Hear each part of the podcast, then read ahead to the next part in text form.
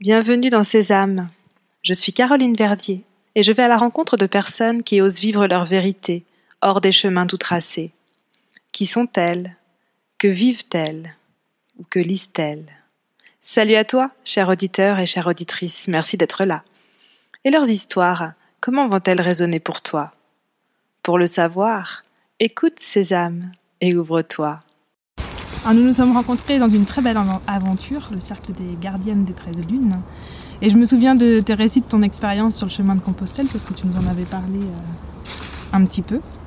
Et aujourd'hui, tu as ton propre livre édité qui raconte euh, ton histoire. C'est vraiment une belle aventure. J'ai lu ton livre, j'ai aimé ressentir le changement que tu as vécu. Moi, je n'ai pas marché sur Compostelle et pourtant tes mots ont résonné euh, pour moi avec certaines de mes expériences. Et euh, je trouve ça super chouette, c'est un peu comme une histoire universelle qui est plus grande que le chemin lui-même Mm. et euh, dans laquelle on peut se reconnaître même quand on n'a pas marché sur le chemin. Et donc j'ai envie de parler avec toi de l'élan qui t'a poussé à marcher tes rêves, euh, à ta vie avant et après le chemin, ce que ça t'a apporté. Alors bonjour Pascal, merci d'être là sur un lieu un petit peu spécial que tu as choisi pour nous d'ailleurs. Bonjour Caroline. Pourquoi as-tu choisi ce lieu? Bah, tout simplement parce qu'il est lui-même sur le chemin de Compostelle. Nous sommes euh, à deux pas de la chartreuse de Pommier, dans les bois de Pommier, au-dessus de Beaumont. Et voilà, ce chemin euh, m'a souvent appelé depuis que j'habite dans cette région de Haute-Savoie, euh, depuis 20 ans. Et très souvent, je me retrouvais dans ces bois, ce lieu apaisant, dans cette forêt de hêtres. Et à l'époque, je ne savais pas encore pourquoi. C'est venu plus tard. C'est venu plus tard. On va remonter un petit Et- peu dans le temps euh, d'abord, et puis je voulais te demander, euh, remonte un- un peu plus en avant, déjà quel genre de petite fille toi tu étais? Quel genre de petite fille? Ben, Je pense que j'étais une petite fille rêveuse. Euh, J'aimais beaucoup écrire, déjà à l'époque. J'écrivais déjà des carnets intimes, beaucoup de lettres. J'avais des correspondants. Euh, J'étais assez secrète, assez introvertie, assez triste aussi.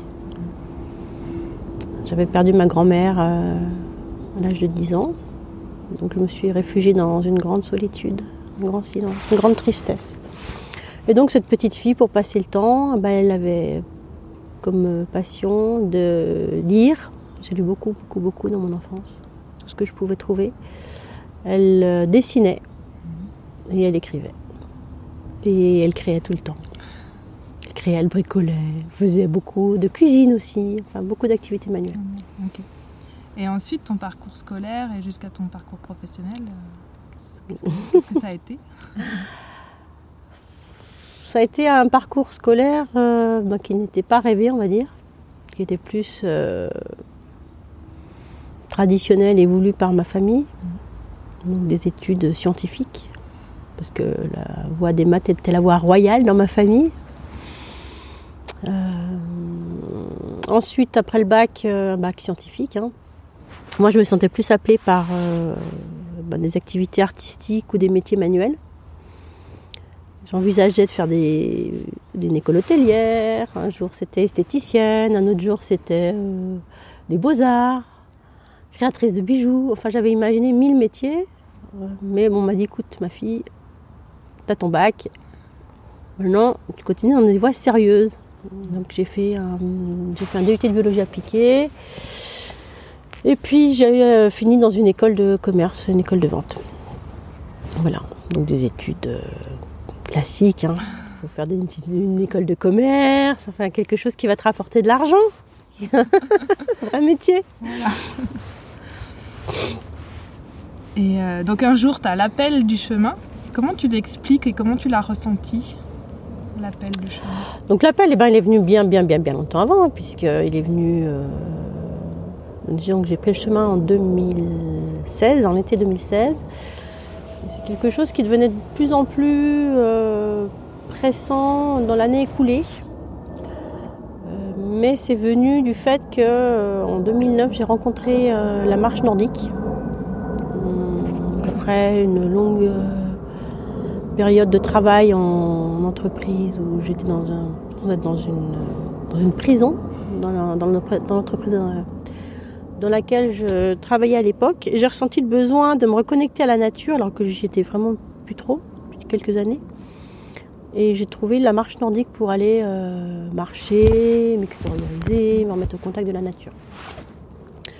Et la marche nordique a euh, accompagné ma vie euh, et ma création d'entreprise en 2011, puisque j'ai créé mon entreprise pour devenir indépendante dans la communication et l'écriture en 2011. Et en même temps, j'ai passé le diplôme d'entraîneur marche nordique. Avec cette volonté, j'avais euh, déjà de transmettre et de partager. et à l'époque, j'ai eu l'intuition de ne pas seulement consacrer ma création d'entreprise à quelque chose d'intellectuel, mais j'avais vraiment ce besoin physique de me relier au corps et, à la nature. Et donc j'ai euh, conjugué ces activités et intellectuelles et euh, beaucoup plus euh, nature de manière intuitive, instinctive. Et en marchant et en marchant, je me suis rendu compte que ça m'amenait ben, beaucoup de bien-être, j'ai surmonté pas mal d'épreuves, de stress, de colère en marchant, en étant dans la nature. Je me suis aussi rendu compte des idées qui m'arrivaient dans la nature. La créativité, l'intuition.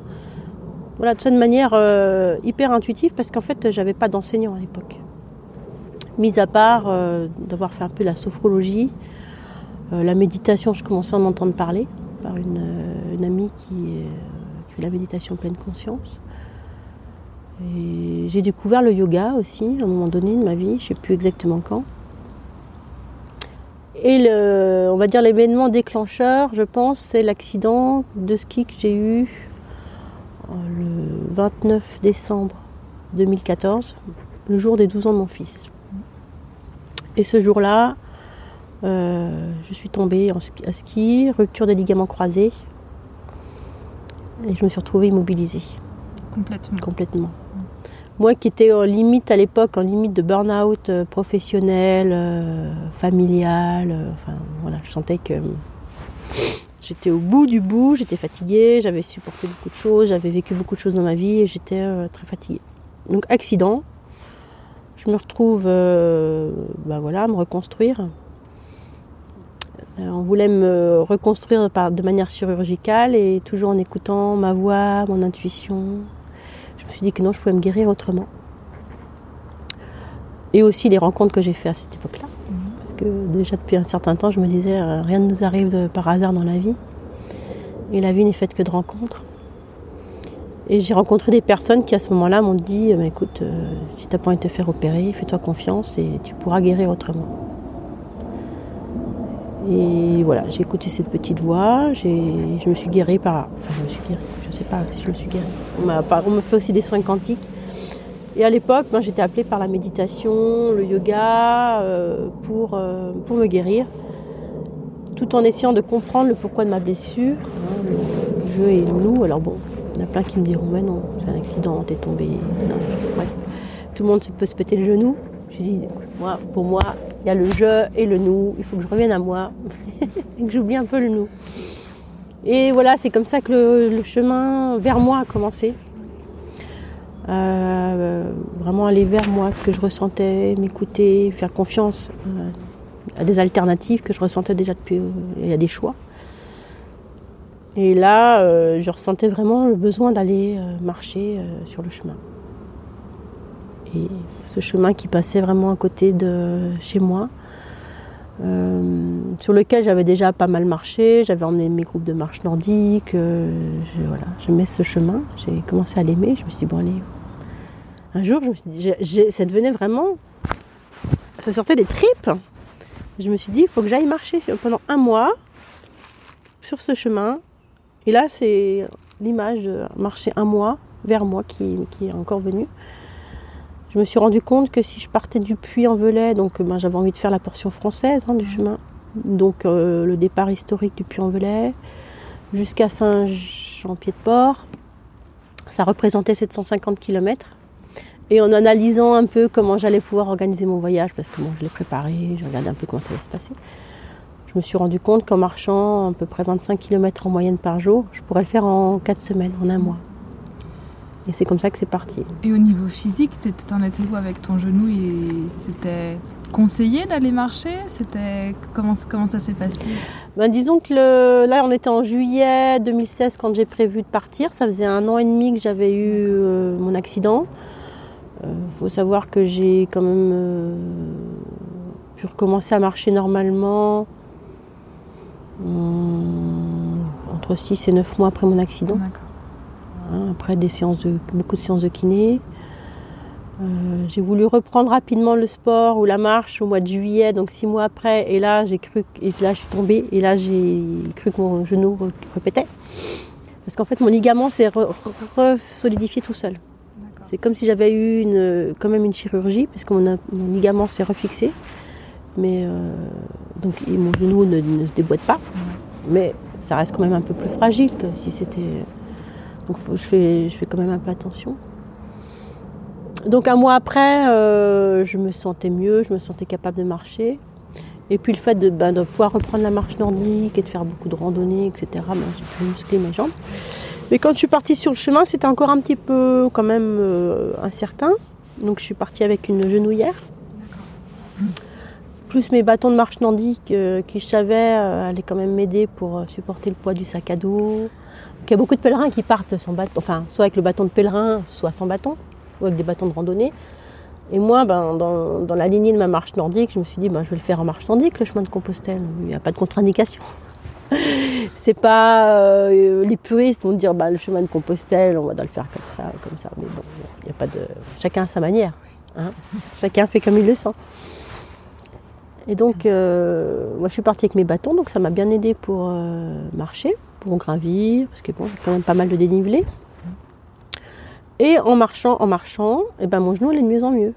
Donc c'est-à-dire qu'au bout d'une dizaine de jours, une quinzaine de jours, j'ai plus du tout mis ma genouillère que je mettais euh, quand j'étais fatiguée pour me protéger. Et plus j'allais, plus j'avançais, et mieux je me sentais physiquement. Ah, c'est super.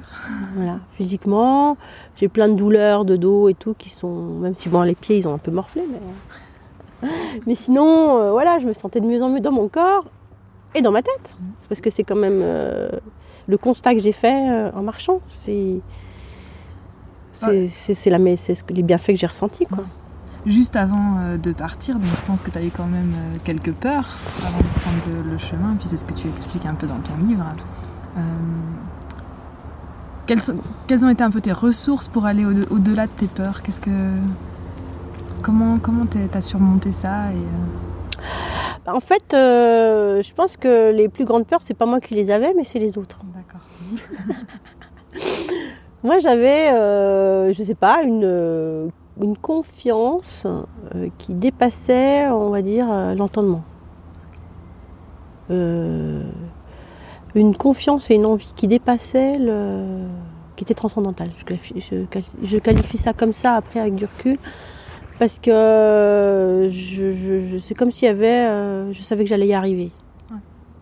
Je voyais déjà l'objectif. Et je me disais, tout va bien se passer. Euh, je savais que ça allait bien se passer, quoi qu'il arrive.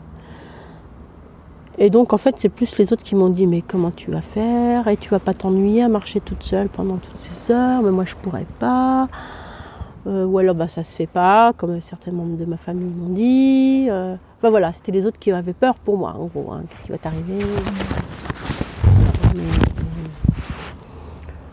Bon, bah, je me suis organisée pour partir hein, avec euh, ma famille, euh, mon mari à l'époque, mes enfants, et voilà, j'ai trouvé des solutions, des modes de garde pour m'organiser, pour pouvoir partir dans un moment qui, que je pouvais conjuguer avec ma vie de famille. Donc je suis partie au mois de juillet, pendant, pendant les vacances scolaires.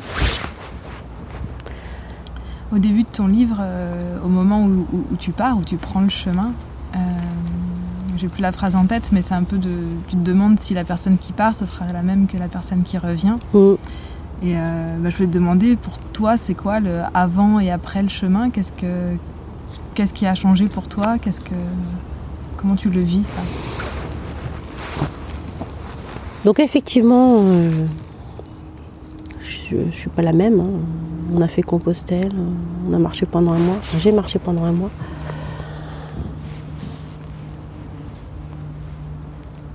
Disons que oui, je suis plus la même. J'ai laissé beaucoup de choses sur le chemin. Euh, mes colères, mes colères que j'avais accumulées pendant, pendant toute mon enfance. J'ai laissé une grande part de tristesse aussi. Parce que voilà, j'avais accumulé beaucoup de tristesse dans mon enfance, de par des deuils. J'allais chercher sur le chemin euh, un sens à ma vie aussi, un sens à l'existence. J'allais comprendre euh, s'il y avait quelque chose qui était plus grand que moi. Dieu. Certains l'appelleront Dieu, moi je l'appelle, je ne savais pas, parce que je ne sais toujours pas si Dieu existe ou pas. Je pense que Dieu est au fond de nous et on lui donne l'image qu'on veut euh, au travers d'un certain nombre de représentations de divinité. Disons que voilà, tout ça, je l'ai trouvé sur le champ. Enfin, voilà, des choses que j'ai laissées, des choses que j'ai trouvées. Et ben tout ça fait que je suis plus la même en revenant, bien sûr. Je suis revenue plus apaisée, plus confiante dans la vie aussi. Et confiante vraiment dans la beauté et dans le mystère de la vie. Et je dirais aussi que j'ai retrouvé sur le chemin euh, une humanité dans laquelle euh, j'avais plus, plus foi avant de partir. Je dirais que je me suis retrouvée, hein. c'est aussi le titre de mon livre, Le chemin vers soi. Donc j'ai retrouvé qui j'étais dans la plus grande simplicité, on va dire. Et je me suis rendu compte qu'en fait, il n'y avait pas besoin de beaucoup pour être heureux, de beaucoup de choses matérielles. J'ai vécu ça deux fois dans ma vie, hein, sur le chemin de Compostelle et en allant en Inde.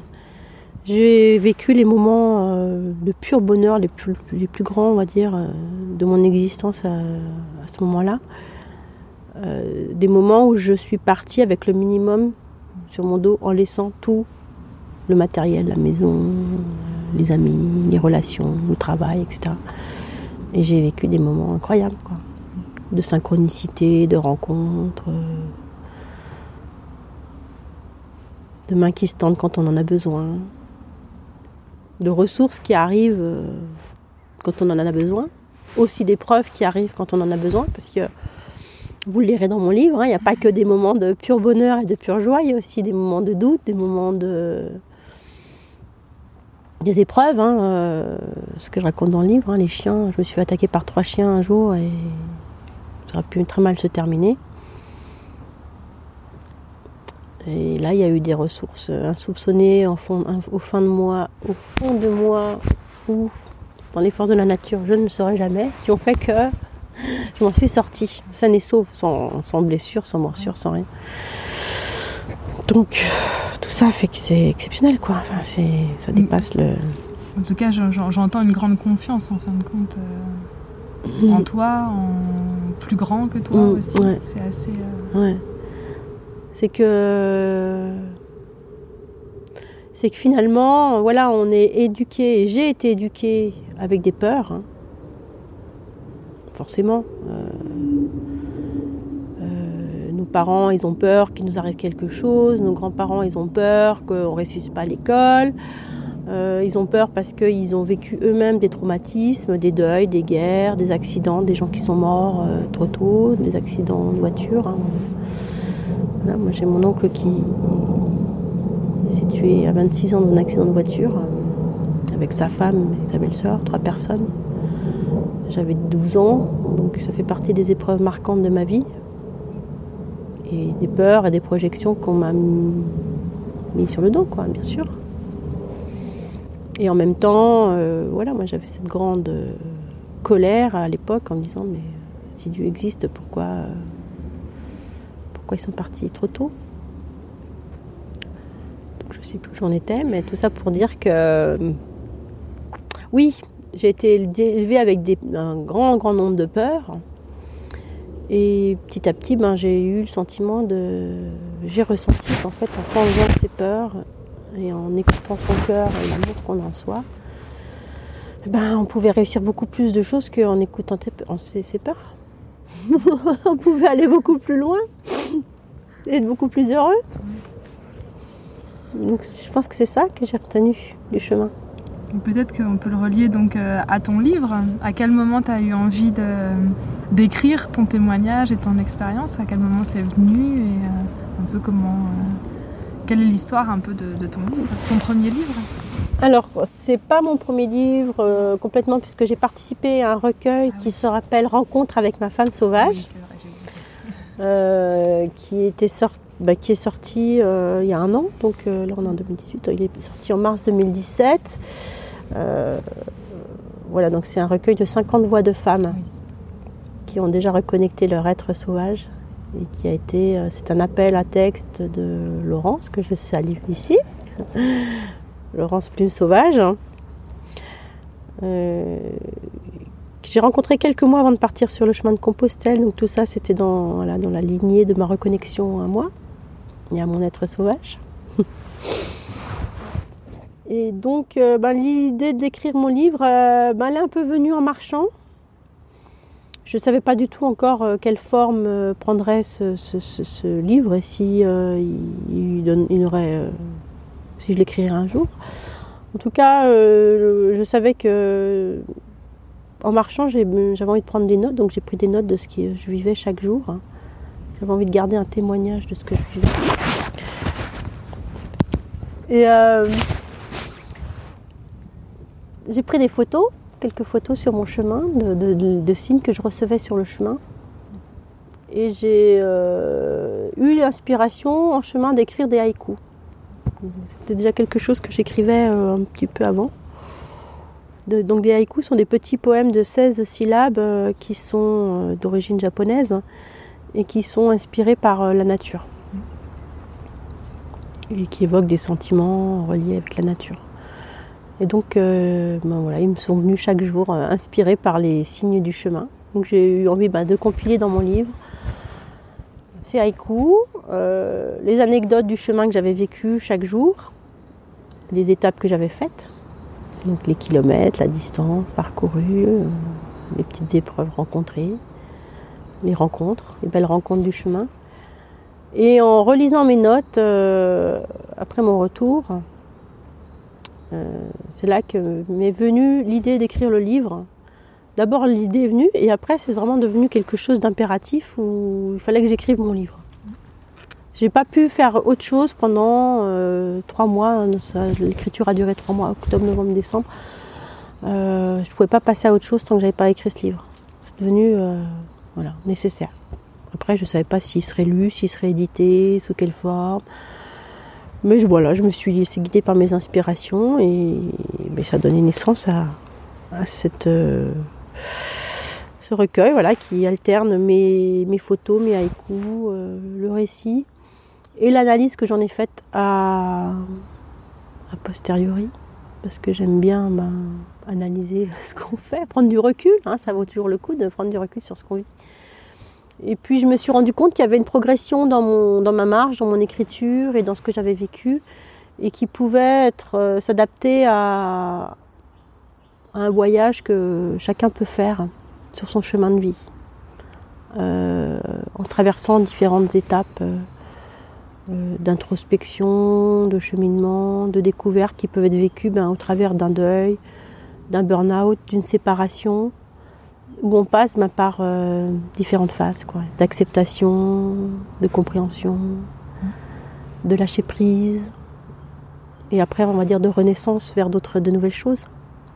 Parce qu'après toute mort, euh, il y a de nouveau une vie. Et voilà, je pense que c'est le message que, que je peux faire passer au travers du livre, c'est que ben, on a tous euh, un chemin à parcourir, des choses à comprendre sur son chemin de vie qui nous sont personnels. Euh, c'est quelque chose que je ressens aussi très fortement en moi. J'ai toujours eu peur et j'ai toujours fui tout ce qui était dogme, secte, personnes qui vont vous dire il euh, faut faire ci, il faut faire comme ça. Et la finalité, c'est que je dirais à chacun euh, écoute-toi. écoute ton cœur, écoute-toi, euh, écoute ta voix. C'est elle qui a raison. C'est pas euh, tes parents, tes enseignants, un gourou, quelqu'un qui doit dire comment tu dois faire. Il peut t'enseigner, il peut t'apprendre, il peut te donner des, indications si c'est un bon enseignant, mais il doit toujours te laisser le libre arbitre de choisir et de faire tes choix. C'est une chose. Et je me suis rendu compte aussi, euh, et c'est aussi un peu le message que j'aimerais faire passer au travers du livre, c'est que c'est au travers de, c'est contact de la nature, dans le calme, dans, la, dans le silence et dans la solitude qu'on peut l'entendre sa voix. C'est pas dans le brouhaha, dans l'agitation. Alors, euh, pas besoin de qualifier ça de méditation ou d'autre. Il suffit d'aller marcher dans la nature d'écouter le chant des oiseaux, de regarder les arbres comme euh, les a autour de nous, de se laisser aussi appeler par ce qui nous attire. Parce qu'on ne va pas tous voir la même chose dans le même endroit. Ici, il y a des pierres, euh, il y a une sculpture, il y a des arbres, il y a des fleurs, il y a des, il y a des feuilles mortes. Et on va tous voir quelque chose de différent. Et finalement, le paysage extérieur est le reflet de notre paysage intérieur. Comme l'autre est notre miroir. Merci. Euh, Alors là, je te- c'est les, les petites questions de la fin du podcast qui arrivent. Ouais, je ne sais pas si tu vas le poser, mais il y a quand même une chose que je voudrais ra- raconter, oui, une anecdote euh, du livre, qui pour moi est quelque, je pense, la plus marquante. C'est qu'un matin où j'étais seule et à peu près au 20e jour de ma marche, je sais pas, j'étais seule, un peu fatiguée, un peu triste, un peu démoralisée, je voyais pas le bout du, du chemin. Et tout d'un coup, je croise, euh, en marchant, je croise un gars qui promenait son chien. Et ce gars m'arrête et m'offre un trèfle à quatre feuilles. Et là, euh, je dis, qui c'est qui me l'envoie? Il vient d'où? Vous êtes avec moi, les petits anges, là, aujourd'hui Et je dis à ce monsieur, bah écoutez, merci, c'est super gentil. Euh, mais en quel honneur, enfin, pourquoi Et là, il me répond tout simplement, le plus simplement du monde, mais pour vous souhaiter beaucoup de bonheur sur votre chemin. Et ça s'est passé comme ça en, en 20 secondes, 30 secondes. Là, je l'ai remercié, je dis ah bah merci, c'est vraiment très gentil. Et j'ai continué ma marche avec ce trèfle à quatre.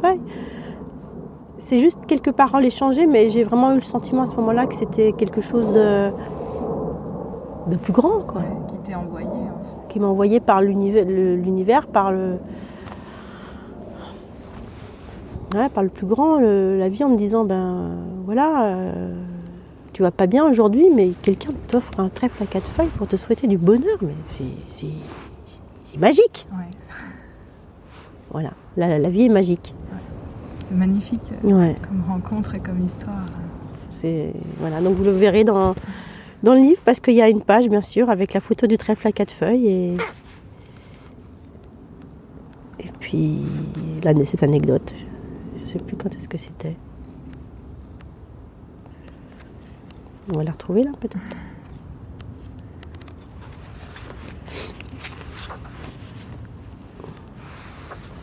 Bon. Non, c'était un. Faudra lire. Faudra lire. ah oui, des fois c'était des, des- Là c'était un. Un jour je suis tombée euh, nez à nez sur un étang avec de magnifiques nénuphars. Et là je me suis sentie appelée par, euh, voilà, par la beauté de, la- de cette nature pour euh, me faire une petite méditation sur le bord du lac. Alors, euh, donc tu, tu- tu me disais que tu aimais bien lire, donc celui. euh, Alors, je ne vais pas te demander ton livre préféré parce qu'en général c'est assez difficile, mais est-ce qu'il y a un livre que tu as lu dernièrement ou un livre qui t'a beaucoup marqué que tu pourrais conseiller euh, aux auditeurs? Bah, disons que ça va peut-être être bateau, mais comme beaucoup de monde, j'ai lu L'alchimiste de Paul Coelho. Et pour moi, ça a été un peu euh, une révélation, ce voyage euh, initiatique. euh, j'ai senti qu'il y avait quelque chose dans, ce, dans cette lecture de voilà d'initiatique au travers d'un voyage. Et je l'ai lu bien sûr bien avant de prendre le chemin de Compostelle. Et, en marchant sur le chemin de Compostelle, j'ai vraiment senti des, des similitudes avec ce qu'il racontait et ce que j'ai vécu. Donc oui, ça, voilà, je pourrais faire un parallèle. Et chose, donc euh, deuxième lecture ben, qui m'a un peu marqué, c'est que ben, après avoir fait le chemin et après avoir écrit mon livre, j'ai lu Le pèlerin de, Compostelle de Paulo Coelho, toujours. Et là aussi, je retrouve des similitudes euh, dans les épreuves du chemin qui nous sont envoyées par le chemin. Et il parle notamment de l'attaque des chiens que lui aussi a vécu sur le chemin et qu'il a géré d'une façon complètement différente de la mienne parce qu'elles lui sont pas arrivées de la même façon. Euh, mais elles lui ont fait travailler certaines choses, comme moi, ça m'a fait travailler certaines choses, la rencontre avec les chiens. Donc, euh, oui, c'est deux, lectures qui m'ont qui m'ont bien marqué. J'ai retrouvé le tract que j'ai reçu le huitième jour. Ouais. Donc, le podcast s'appelle Sésame. Mmh. Qu'est-ce que ça évoque pour toi, Sésame? Sésame, ouvre-toi. Donc, euh, c'est le mot de passe qu'on dit pour qu'une porte s'ouvre. Sésame, ouvre-toi. Sinon, quand j'étais petite, il y avait une, émission que j'adorais qui s'appelait euh, Rue Sésame. On pourrait regarder s'il y avait des messages dans Rue Sésame, qu'elle s'appelle comme ça. Donc, euh, voilà. Merci Pascal. Merci à toi Caroline. Merci d'avoir écouté Sésame. Si tu as aimé, le mieux est de me le dire avec un commentaire sympa ou des étoiles, 5 de préférence sur iTunes. Et suis-moi sur Facebook aussi pour ne rater aucun épisode. À bientôt!